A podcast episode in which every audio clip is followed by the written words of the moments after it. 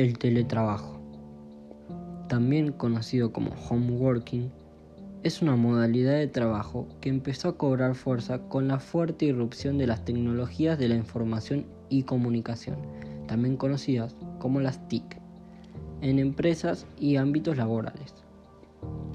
Se trata de una modalidad de trabajo.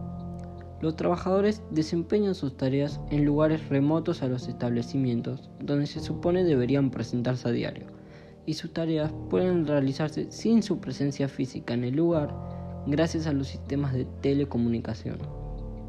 En nuestro país comenzó a popularizarse en la década de los 90, cuando empresas empezaron a tercerizar áreas de comercialización y venta telefónica para trabajadores en sus hogares.